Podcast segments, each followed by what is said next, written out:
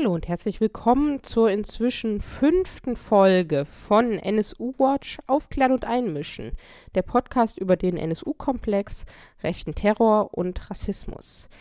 Ich bin Caro Keller und in dieser Folge habe ich eine Menge Gäste. Nämlich zuerst sitze ich mit Sebastian Schneider zusammen. Er beobachtet für NSU Watch den NSU-Prozess in München und erzählt über den aktuellen Verlauf in München.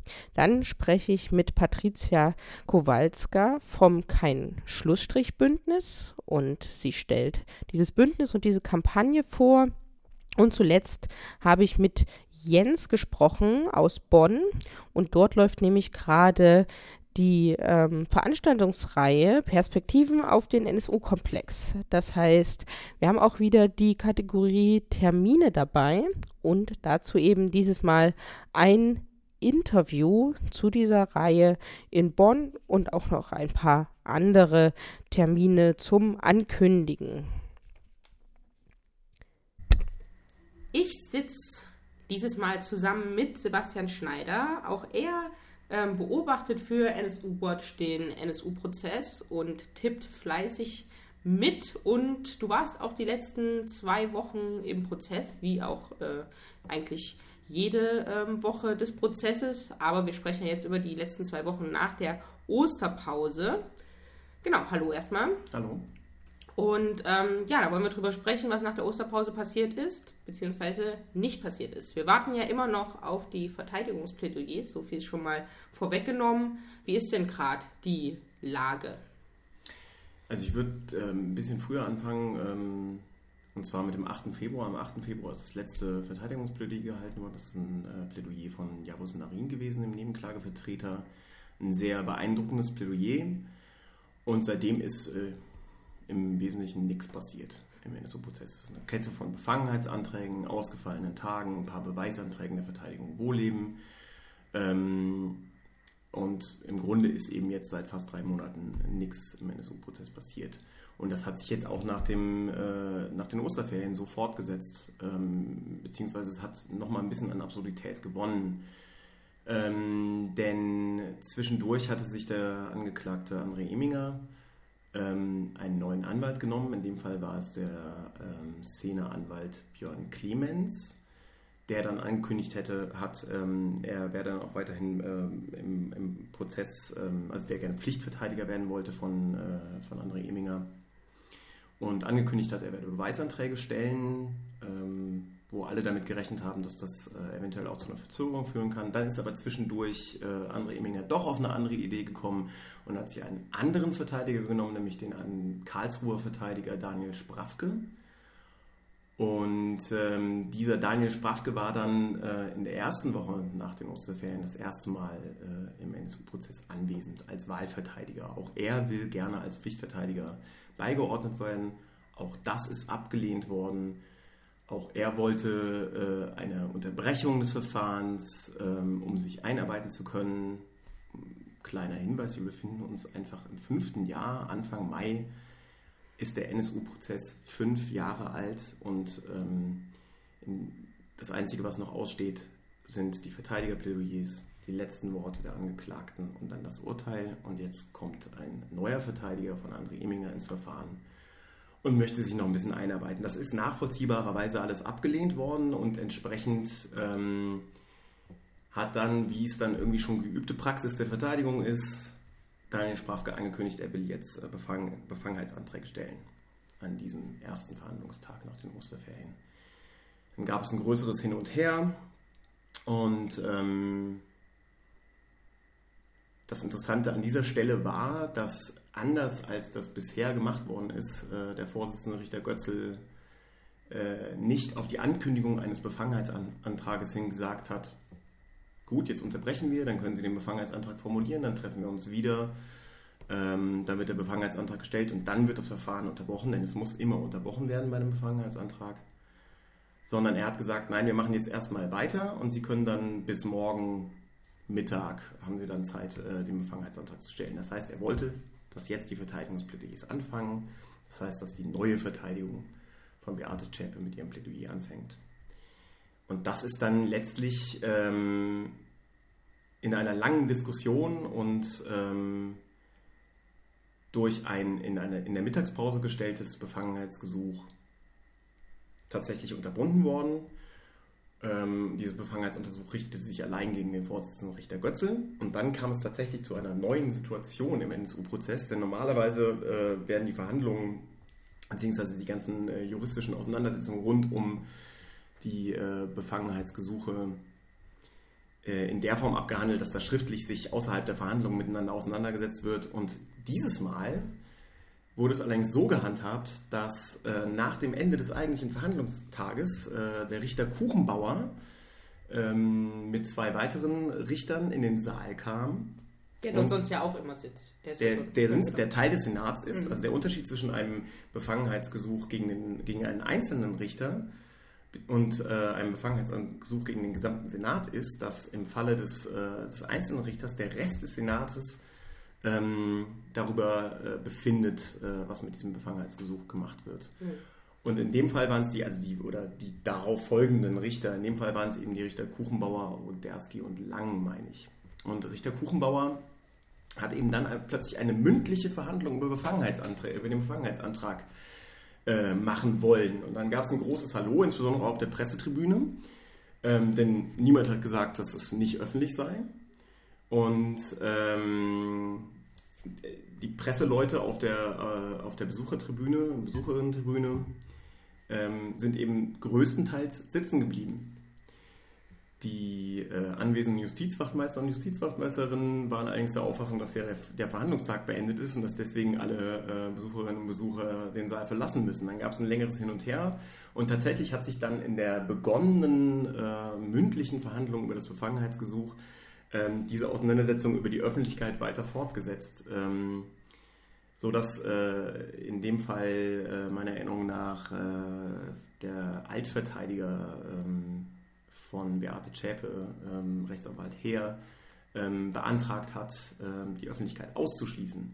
Und ähm, da gab es dann ein Hin und Her und am Ende wurde dieses Verfahren dann doch einfach auch, also diese, diese mündliche Verhandlung, äh, Verhandlung einfach ab, beendet, sodass letztlich die, das, äh, die, das weitere Verfahren bezüglich des Ablehnungsgesuchs doch eben außerhalb der Hauptverhandlung stattgefunden hat. Das war tatsächlich etwas Neues, aber letztlich bedeutete das, dass ähm, auch hier ähm, es nicht weiterging. Es hieß zunächst, dass der, äh, dass der Mittwoch, also der Verhandlungstag am, äh, an diesem Mittwoch äh, noch stattfindet, aber dann erwies sich auch an dem Tag, ähm, dass dazwischen schon Befangenheitsgesuche gestellt wurden und damit auch dieser Tag ausfällt. Das ist ähm, der Stand zu dieser ersten Woche nach den Osterferien.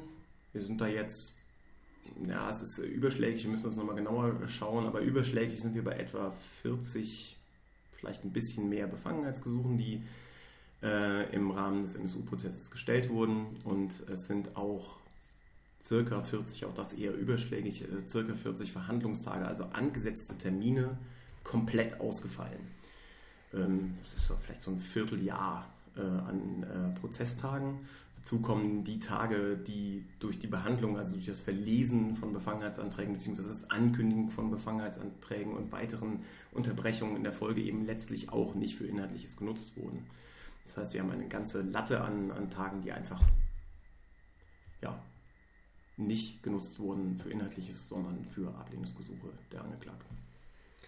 Ja, man hat, äh, wenn man nicht in München über Twitter auch noch mitbekommen, dass es noch so weitere Querelen der anderen Verteidigungen ähm, gab. Irgendwie wollte die Verteidigerin von Wohlleben äh, Schneiders auch noch eine neue Sitzordnung. Also an diesem Tag, vor, letzte Woche schien so einiges ähm, nochmal ja, verzögert werden soll mit allen möglichen ähm, bizarren Taktiken. Magst du dazu nochmal was sagen? Ja, das war eine Bemerkung von äh, der Verteidigerin von Ralf Wohleben, äh, Nicole Schneiders, die ähm, durchaus zutreffend darauf hingewiesen hat, dass wenn jetzt noch ein weiterer Verteidiger äh, ähm, von André Eminger dazukommt, man muss dazu sagen, André Eminger hatte zwischendurch auch noch ähm, äh, also seine, seine Ehefrau Susanne Eminger, gegen die ähm, ein eigenes Ermittlungsverfahren im NSU-Komplex äh, läuft, ist mittlerweile wie die Ehefrau von äh, Ralf Wohleben, äh, Jacqueline Wohleben, natürlich für Ralf Wohleben, aber jetzt in dem Fall für ihren Mann André Eminger Beistand. Das heißt, sie darf tatsächlich unten im Saal ähm, quasi als Verfahrensbeteiligte ähm, an dem Verfahren teilnehmen. Entsprechend ist es zumindest theoretisch möglich, dass auch sie da sitzt, also dass sowohl Jacqueline Wohleben als auch Susanne Eminger, als auch alle äh, Verteidiger bzw. Verteidigerinnen von Ralf Wohleben und von André Eminger in einer Reihe sitzen müssen. Das wären dann entsprechend zehn Leute. Ich hoffe, ich habe richtig gerechnet.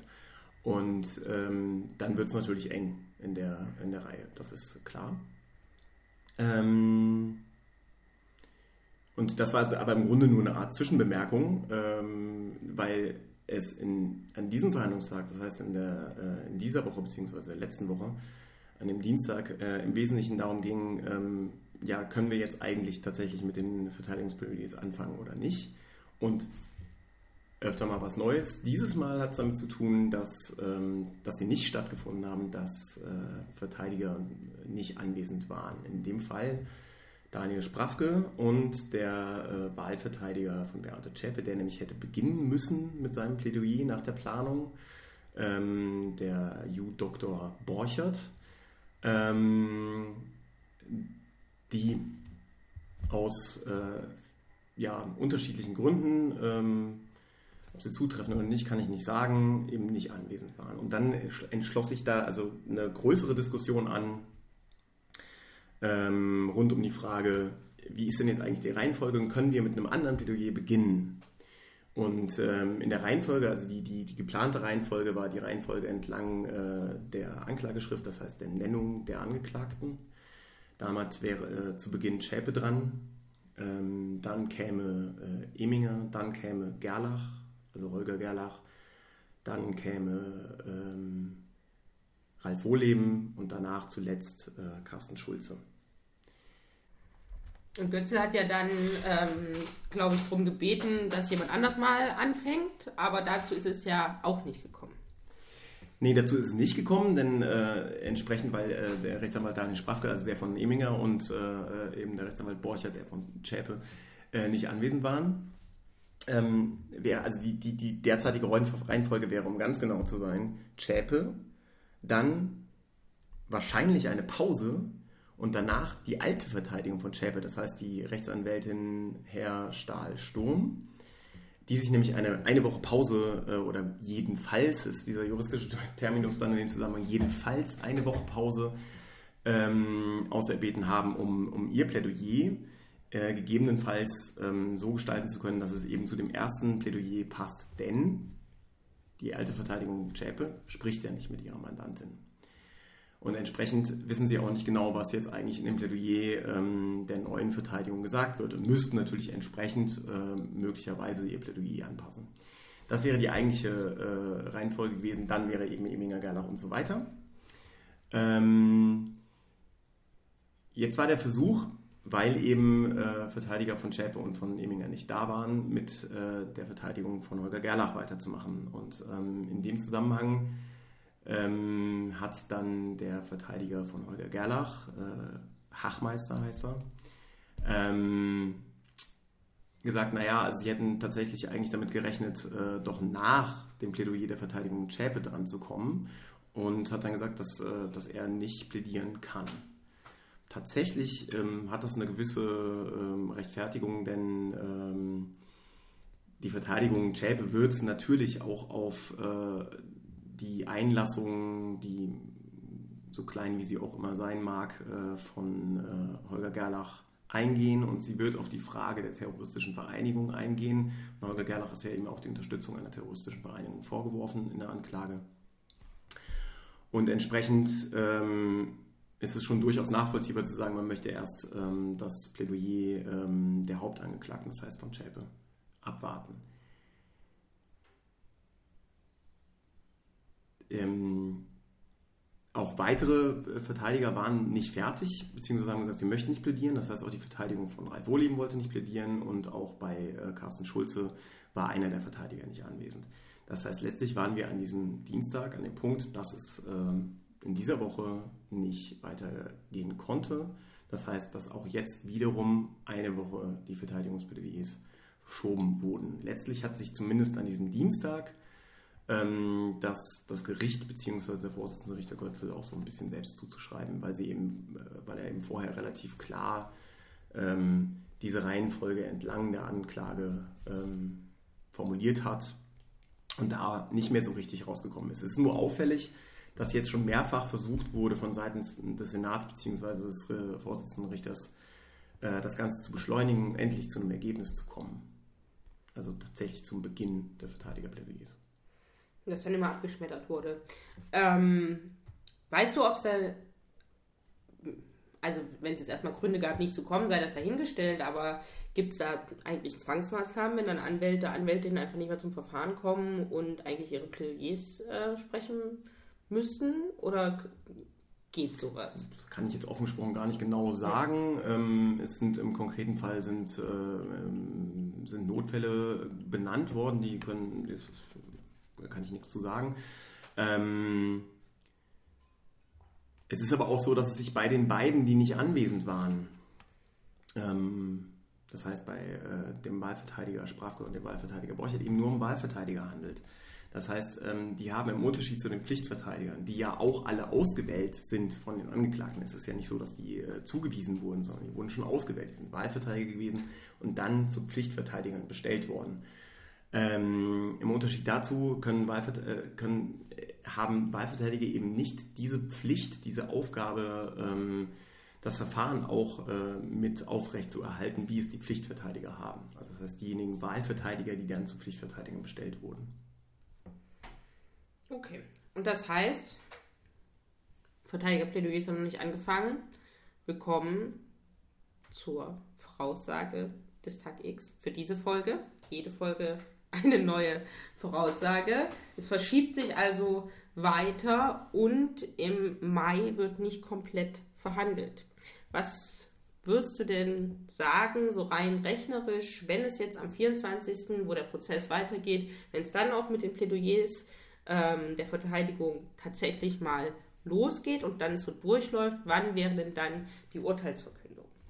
Also es steht natürlich wie immer im NSU-Prozess alles unter dem Vorbehalt, äh, äh, was die Terminplanung angeht. Deswegen natürlich einmal pro Folge. Ja. Deswegen kann es durchaus sein, dass nächste Woche irgendwas anderes kommt, dass zum Beispiel Daniel Sprafke der Auffassung ist, er muss jetzt noch einen Beweisantrag stellen und dann verschiebt sich das auch. Ja. Das ist durchaus denkbar. Ähm,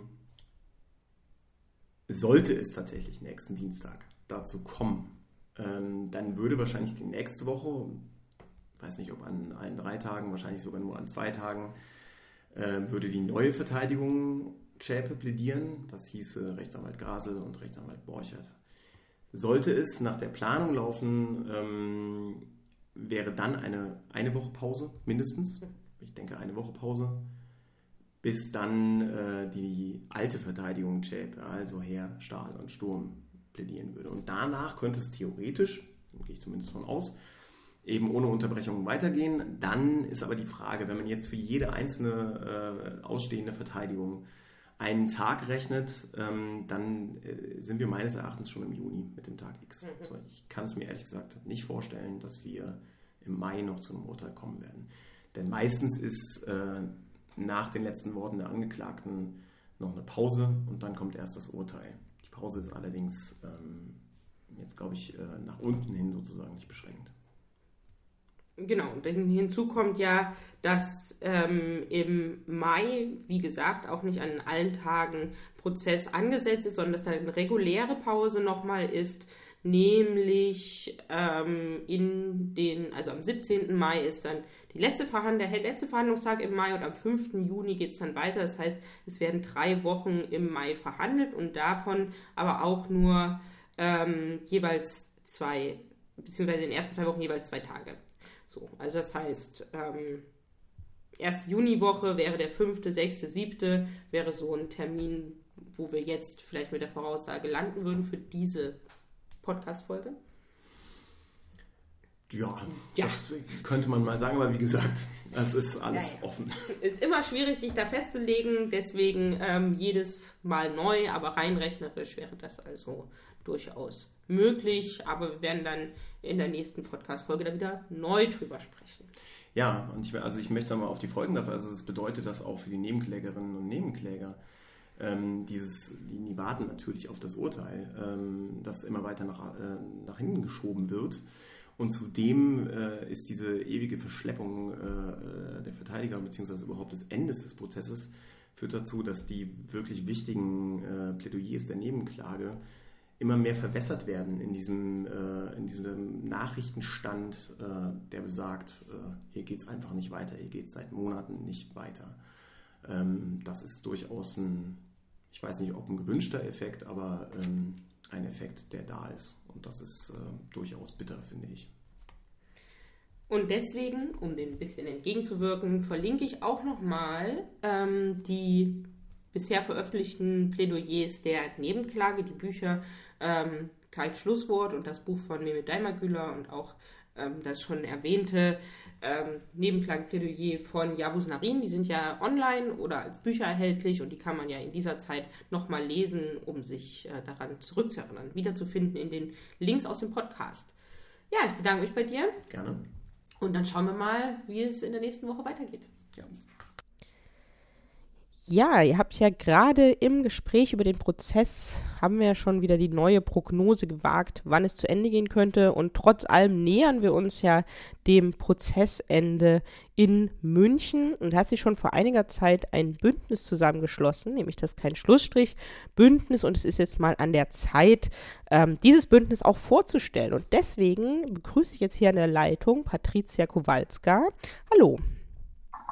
Hallo, Caro. Genau, wer seid ihr? Was macht ihr?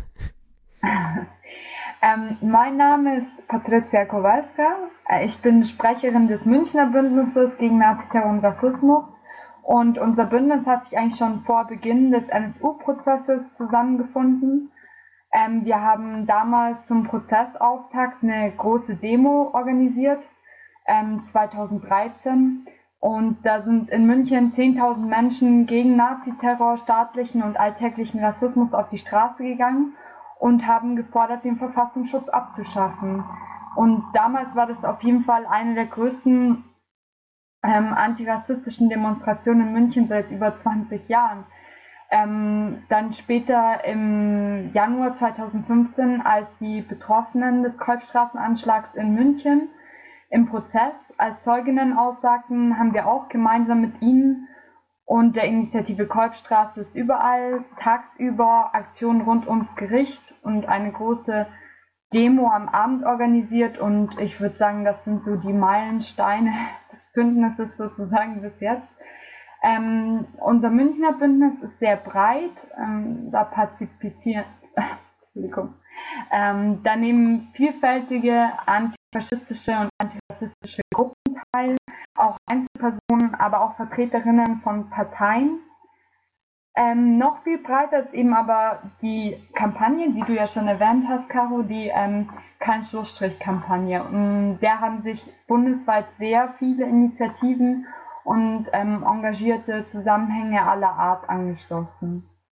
Genau, mit der Kampagne mobilisiert er ja auf den ersten Tag der Urteilsverkündung in München den äh, sogenannten Tag X2, weil Tag X war ja der ähm, Tag X, an dem eben die Betroffenen des Kolbstraßenanschlags zum ersten Mal in München dann aussagen. Was bedeutet denn für euch kein ähm, Schlussstrich? Also mit der nahenden Urteilsverkündung im NSU-Prozess wird auf jeden Fall versucht werden, einen Schlussstrich zu ziehen. Also im Sinne von, ja, der Großteil der Angeklagten sitzt im Gefängnis, Beate Zschäpe kriegt Höchststrafe, Sicherheitsverwahrung und das Gericht, die Bundesanwaltschaft und somit aber auch der deutsche Staat werden sich eben als die großen Aufklärer feiern. Fünf Jahre Mammutprozess, eines der größten und wichtigsten Verfahren der deutschen Nachkriegsgeschichte. All das wird gesagt werden. Es wird auch gesagt werden, dass ähm, sie jeden Stein umgedreht hätten, über 600 Zeuginnen und Sachverständige. Ähm, es wird jetzt schon gesagt, der NSU existiert nicht mehr, es ist vorbei. Ähm, auch seitens der Medien und von Politikern hören wir immer mehr Stimmen in Richtung, es braucht dieses Urteil zu einer Wahrheitsfindung. ähm, um das Thema endlich abzuschließen. Ähm, und da werden auch oftmals die Angehörigen vorgeschoben, dass es ja für die gut wäre, ähm, weil die ja auch mal abschließen müssen. Also es werden, äh, wird von verschiedenen Seiten versucht, eben einen Schlussstrich zu ziehen. Dass ähm, der NSU-Komplex aber nicht aufgelöst ist, ist ähm, ganz offensichtlich, weil schon der aktive Teil der Nebenklage eben von Beginn an ähm, die Lücken des staatlichen Aufklärungsauftrags aufgezeigt hat und auch immer wieder im Prozess thematisiert hat. Zum Beispiel. Ein zentraler Kritikpunkt war immer die Engführung der Anklageschrift. Also durch diese Festlegung auf die Trio-These seitens der Bundesanwaltschaft, der NSU würde eben auch nur aus diesen drei Mitgliedern bestehen und ähm, aus wenigen Unterstützern. Dadurch wurden im Verfahren alle vielfältigen Hinweise auf das breite Unterstützungsnetzwerk ausgeblendet. Und wenn man es jetzt platt sagen möchte, also es sind einfach mutmaßliche Täterinnen weiterhin auf der Straße unbehelligt. Und um nur um ein Beispiel zu nennen, äh, Susanne E., das ist die Frau des Angeklagten André E., ähm, sie ist Weggefährtin und engste Freundin von Beate Zschäpe im Untergrund gewesen. Und sie hat ihr eben nicht nur äh, freundschaftliche Unterstützung über die ganzen Jahre äh, geleistet, sondern ihr auch letztendlich ähm, eine Tarnidentität gegeben, immer wieder. Und trotz dieser ganzen Erkenntnisse hält die Bundesanwaltschaft, ähm, wie sie es auch in ihrem Schlussplädoyer getan hat, weiterhin an der Trio-These fest. Ähm, auch das Gericht hat eben in seiner Verfahrensleitung oft bewiesen, dass es nicht bereit ist, umfassende Aufklärung zu betreiben, wie sie den Betroffenen versprochen wurde, insbesondere zu Fragen der staatlichen Mitverschuldung und ähm, auch dem mehr als dubiosen Verhalten des Verfassungsschutzes. Also beispielsweise hat der Senat dem Verfassungsschutzmitarbeiter Andreas Temme einen Persilschein ausgestellt. Denn nach seiner Aussage hat das Gericht ähm, seine, seine Aussage für glaubwürdig erklärt. Mm, das Gericht glaubt also einem Verfassungsschutzmitarbeiter, der zum Zeitpunkt der Ermordung von Halit, Halit Yozgat am Tatort war und ähm, wie nachgewiesen wurde von einem unabhängigen forensischen Institut, und zwar Forensic Architecture, ähm, auf jeden Fall in seiner Aussage lügt, denn er muss den sterbenden Halid beim Weggehen von Tatort gesehen haben. Somit hat er ihn liegen gelassen und was auch ganz klar ist, er hat sich im Nachhinein nicht bei der Polizei gemeldet. Und so jemanden glaubt das Gericht. Ähm, auch das Mindestmaß an Anforderungen, was man eigentlich an den Mordprozess stellen würde, ist meiner Meinung nach nicht erfüllt. Beispielsweise die Beantwortung der Fragen, warum wurden die Opfer ausgewählt? Warum ist genau Theodoros Vulgaridis in der Trappentreustraße 4 hier in München ermordet worden? Warum wurde Enver Şimşek als erstes Mordopfer brutal getötet? Warum wurden überhaupt fünf Menschen in Bayern ermordet? Wir wissen es bis heute nicht. Und aus diesen Gründen äh, mobilisieren wir schon jetzt seit fast zwei Jahren unter der Kampagne Kein Schlussstrich auf den ersten Tag der Urteilsverkündung im NSU-Prozess. Und das ist für uns der Tag X. Und warum habt ihr euch entschieden, dass der Tag X sozusagen am Tag der Urteilsverkündung sein wird? Wir wissen ja, ähm, Urteil bzw. Gerichtstage sind immer nur Dienstag, Mittwoch, Donnerstag. Das heißt, man müsste an einem Tag unter der Woche nach München ähm, reisen. Aber trotzdem habt ihr euch entschieden, das äh, sozusagen an diesem Tag stattfinden zu lassen. Warum? viele der Betroffenen klagen ja weiterhin, ähm, klagen weiterhin an.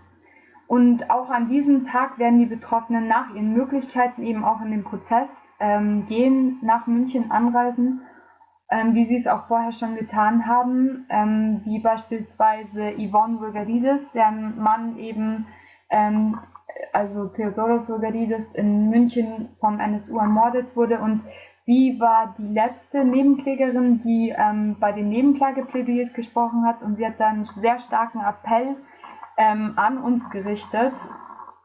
Und das möchte ich ähm, kurz zitieren zur Beantwortung der Frage.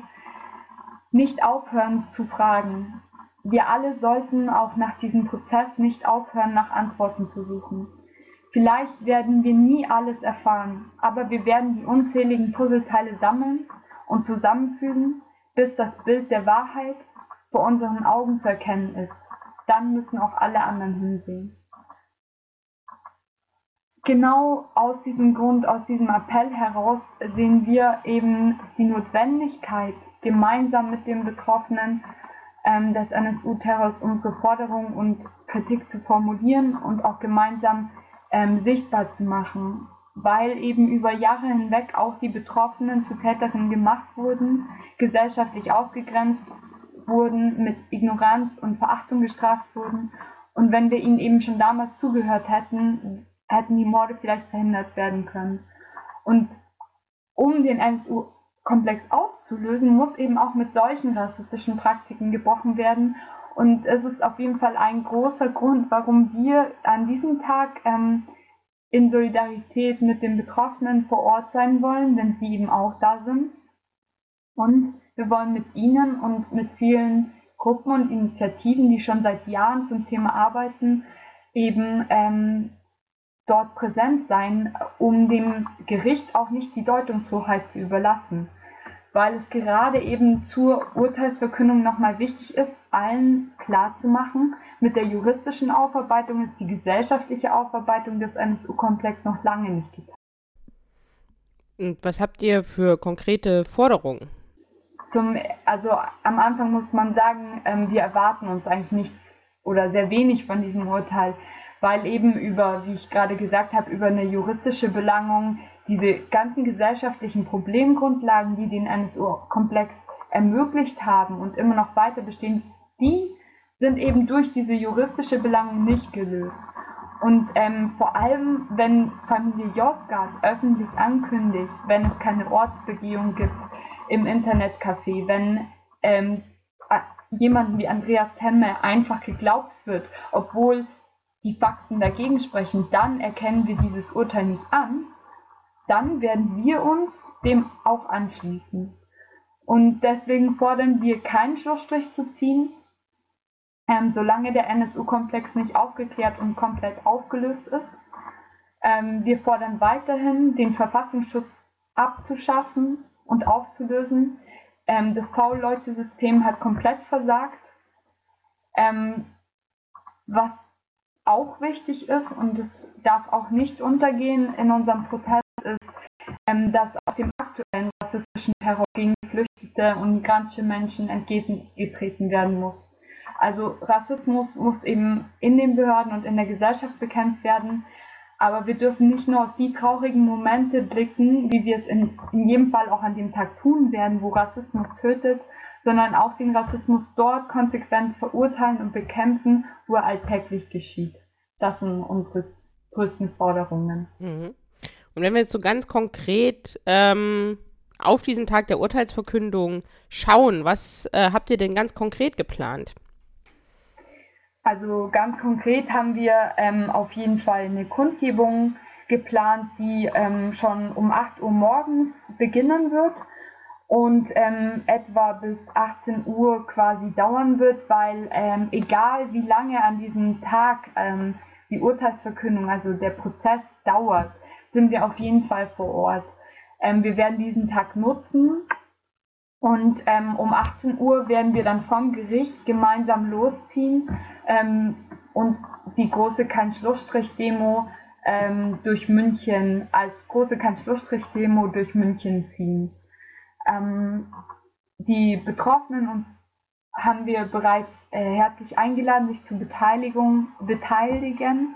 Rückmeldungen gab es schon von zum Beispiel ähm, den Überlebenden des An Anschlags auf der Kolbstraße.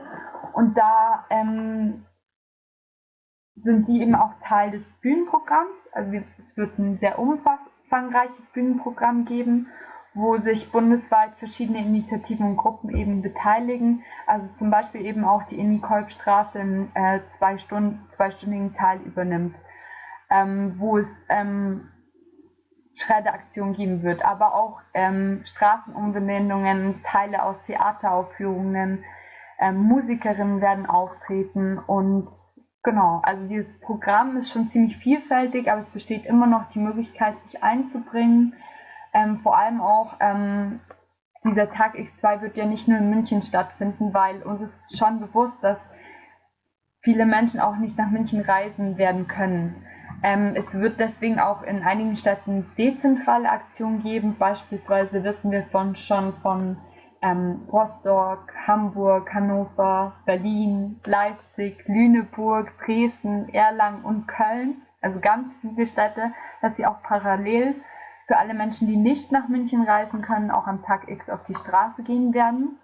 Aber ähm, das Ziel der Kein-Schlussstrich-Mobilisierung auf den Tag X ist schon, es vielen Leuten zu ermöglichen, dass ähm, sie nach München kommen können. Und deswegen werden wir, sobald der Tag feststeht, ähm, über alle unsere Kanäle, also auf unserem Blog ähm, nsuprozess.net, über Twitter, kein Schlussstrich und äh, über unsere Facebook-Seite von dem Bündnis gegen Naziterror und Rassismus eben ähm, den Termin bekannt geben. Ähm, und ihr habt es bestimmt schon vorher besprochen, äh, als ihr über die Prognose gesprochen habt. Also wir rechnen derzeit aufgrund der Verzögerungstaktiken von der Verteidigung mit Anfang Juni, was den Tag X angeht. Alles klar, das heißt für alle die Augen offen halten und ähm, vielleicht einrichten, nach München zu kommen. Es gibt auch aus einigen Städten ähm, nicht nur Aktionen dort, sondern wir hören auch schon, dass da Busse geplant sind. Also auch da die Augen offen halten und da sind sicherlich dann kurz vor Urteilsverkündungen im Netz alle ähm, Infos nochmal gebündelt äh, irgendwo zu finden. Aber bis dahin auch hier natürlich in den Links aus dem Podcast verlinke ich alles, was du gerade noch gesagt hast, ähm, an Infoseiten von eurem Bündnis. Ja, vielen Dank. Ähm, und dann warten wir gemeinsam auf die Urteilsverkündung und sehen uns ähm, alle da. Bis dann. Bis vielen dann. Dank, Caro. Danke. Tschüss. Ciao.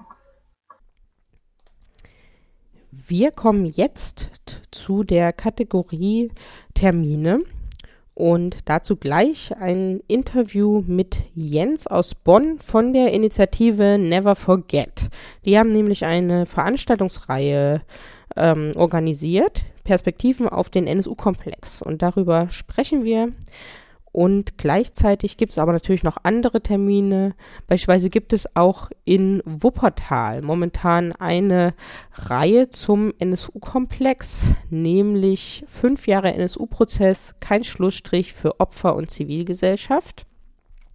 Da sind schon einige äh, Vorträge gelaufen, aber am 22. Mai geht es um rassistische Gewalt im kollektiven Gedächtnis von türkischen Migrantinnen.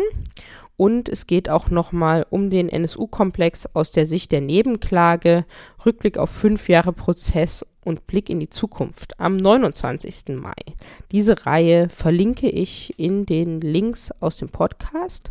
Und dann etwas früher schon, am 8. Mai, organisieren wir gemeinsam mit der äh, mit dem RAV eine äh, Buchvorstellung des Buches Kein Schlusswort. Und da werden der Nebenklageanwalt Sebastian Scharmer und die Nebenklageanwältin Antonia von der Behrens unter anderem im Gespräch mit Heike Kleffner über ähm, die, ihre Perspektive auf den NSU-Komplex sprechen und eben auch darüber hinaus und über das Buch kein Schlusswort. Also den 8. Mai schon mal vormerken und auch das werde ich verlinken. Aber jetzt das Interview mit Jens von der Initiative Never Forget. In der Rubrik Termine haben wir für dieses Mal auch ein Interview aufgenommen, nämlich mit Jens aus Bonn. Hallo. Hallo. Du bist von der äh, Initiative Never Forget und ihr veranstaltet eine Veranstaltungsreihe in Bonn, nämlich Perspektiven auf den NSU-Komplex. Ja, erzähl uns doch mal davon, gerne. Ja, ähm, wir haben uns gedacht, seit November 2011 äh, ist der Öffentlichkeit bekannt, dass Neonazis in Deutschland über ein Jahrzehnt hinweg mindestens zehn Menschen ermordet haben, drei Bombenanschläge begangen haben, 14 Raubüberfälle begangen haben und die Gesellschaft sehr, sehr überrascht war, dass Neonazis sowas überhaupt tun. und ähm, dann gesagt haben, okay, das war dieses Dreier-Trio um Beate Zschäpe. Die steht jetzt auch mit vier äh, Unterstützern in München vor Gericht. Der Prozess wird vermutlich Mitte des Jahres zu Ende gehen und in offizieller Darstellung steht damit der gesamte NSU vor seiner gerechten Bestrafung. Ähm, wir hingegen sind der Meinung, dass dieser Prozess keine Aufklärung bringen wird oder keine wirkliche Aufklärung bringen wird, weil zum Beispiel die parlamentarischen Untersuchungsausschüsse wesentlich mehr erschreckende Fragen aufgeworfen haben, als sie klären konnten, dass die Rolle des Staates und der Geheimdienste dort nicht mal ansatzweise aufgeklärt worden ist. Es ist klar, dass irgendwie ähm, Geheimdienstmitarbeiter immer wieder mindestens verstrickt sind, teilweise wie anwesend waren. Der ganze Komplex ist nicht aufgeklärt worden und auch der Großteil des Unterstützungsnetzwerks, also von Menschen, auf die der NSU oder auf den dieses Trio bei ihren Taten zurückgreifen konnte, die sie versteckt haben, die ihnen geholfen haben und so weiter, dass dieses ganze Netzwerk ähm, weder ausreichend ermittelt worden ist, in welchem Umfang das hat, noch geklärt worden ist, ähm, dass die überhaupt auch nur ansatzweise davor, dafür bestraft werden.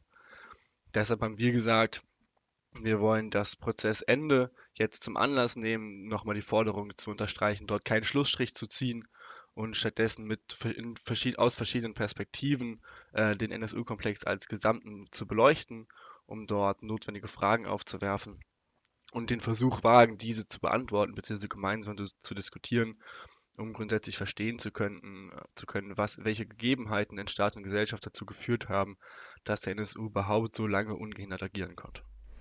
Ja, und wie habt ihr denn diese Veranstaltungsreihe ähm, aufgebaut? Wer ist denn so eingeladen? Welche Themen sind denn so geplant?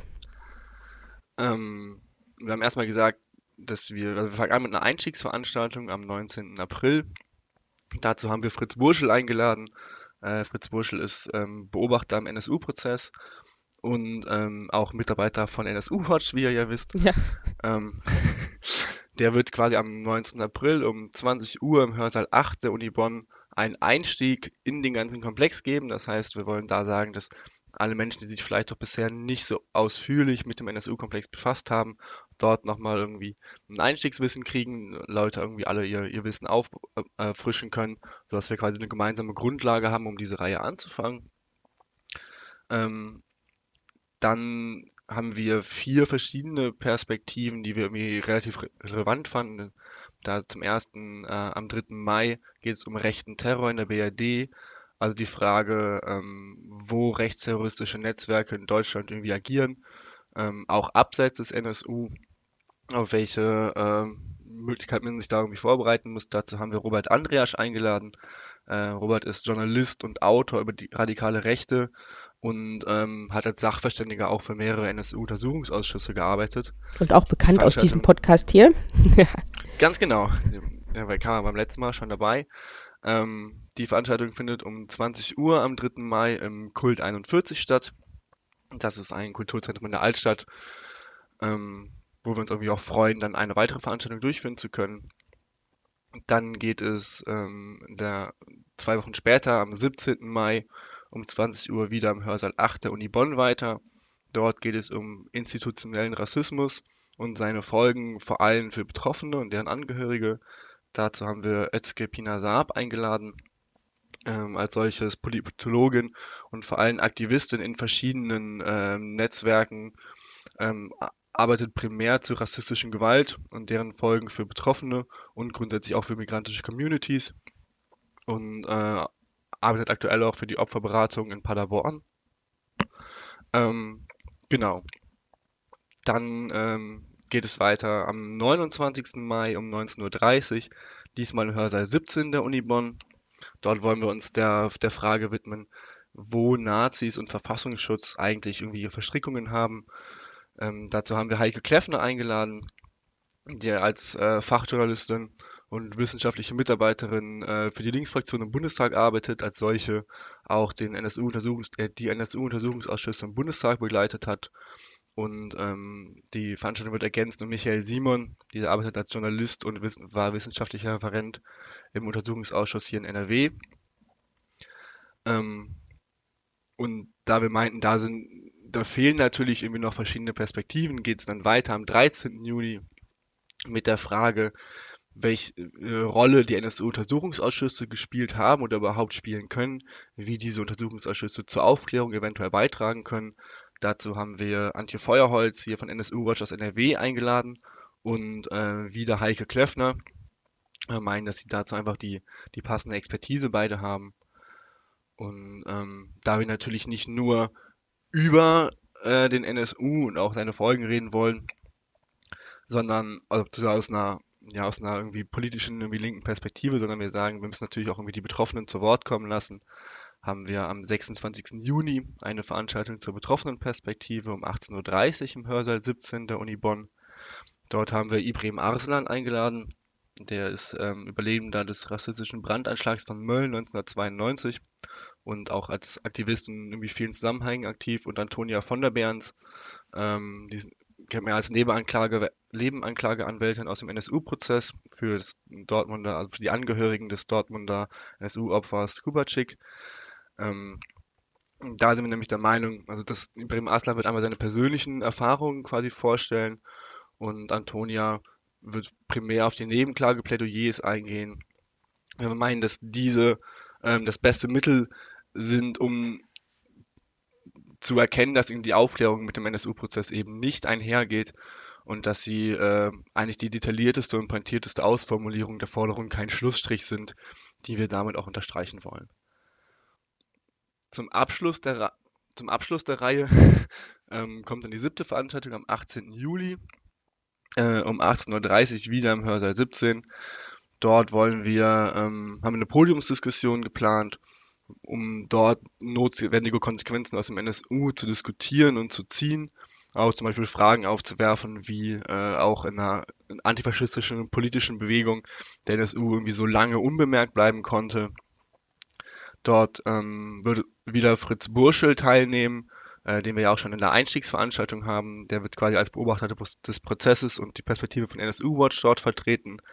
Dann äh, sitzt Katharina König-Preuß mit auf dem Podium als solche Obfrau der Fraktion Die Linke im NSU-Untersuchungsausschuss in Thüringen. Ähm, dann haben wir, wird dort wieder ein Vertreter der betroffenen Perspektive sprechen. Der ist noch nicht klar, ob das Ibrahim Arslan wieder machen wird oder ob wir dort jemand anderen einladen. Ähm, und es, wir werden dort auch einen Vertreter einer antifaschistischen Initiative sitzen haben, um eben auch genau diese äh, schon aufgeworfenen Fragen dort irgendwie besprechen zu können. Da werden wir vermutlich einen Vertreter einer Bonner Initiative nehmen. Und das Ganze wird von Juliane Lang moderiert. Genau. Das waren die sieben Veranstaltungen. Ja, das ist doch mal ein äh, umfassendes, spannendes Programm. Wenn man das jetzt nochmal nachlesen äh, möchte im Internet, wo ist das denn möglich? Wo findet man euch denn? Äh, man kann auf Perspektiven auf den nsu.de alle unsere Veranstaltungen sehen Ansonsten äh, sind wir auch unter demselben Namen bei Facebook vertreten, also Perspektiven auf den NSU-Komplex. Bei Twitter genauso, äh, auch unter dem Shortlink Perspektiven BN findet man da alle Infos zur Reihe, ver verbreiten auch verschiedene andere Links, äh, Erklärungen, die, die Plädoyers haben wir da immer wieder geteilt, also auch da kann man sich nochmal inhaltlich umfassend informieren. Super. Das werde ich natürlich auch verlinken in dem Links aus dem Podcast. Da findet ihr das natürlich auch nochmal. Ja, ähm, vielen Dank und ähm, ich wünsche euch eine erfolgreiche äh, Reihe. Ja, sehr gerne und vielen Dank dafür. Tschüss. Auf Wiederhören. Das war's mit der fünften Folge von NSU Watch Aufklären und Einmischen. Herzlichen Dank an alle, die dieses Mal mitgemacht haben. Und ja, ihr findet uns im Netz auf nsu-watch.info, bei Twitter at nsuwatch und auch bei Facebook sind wir vertreten. Und wir freuen uns immer über eure Spenden, denn unser Projekt ist immer noch spendenbasiert. Und nur so können wir natürlich die komplette Beobachtung des Prozesses sicherstellen. Ja, und wir hören uns in der nächsten Folge des Podcasts wieder in ungefähr zwei Wochen und wir sind gespannt, ob bis dahin die Plädoyers der Verteidigung angefangen haben.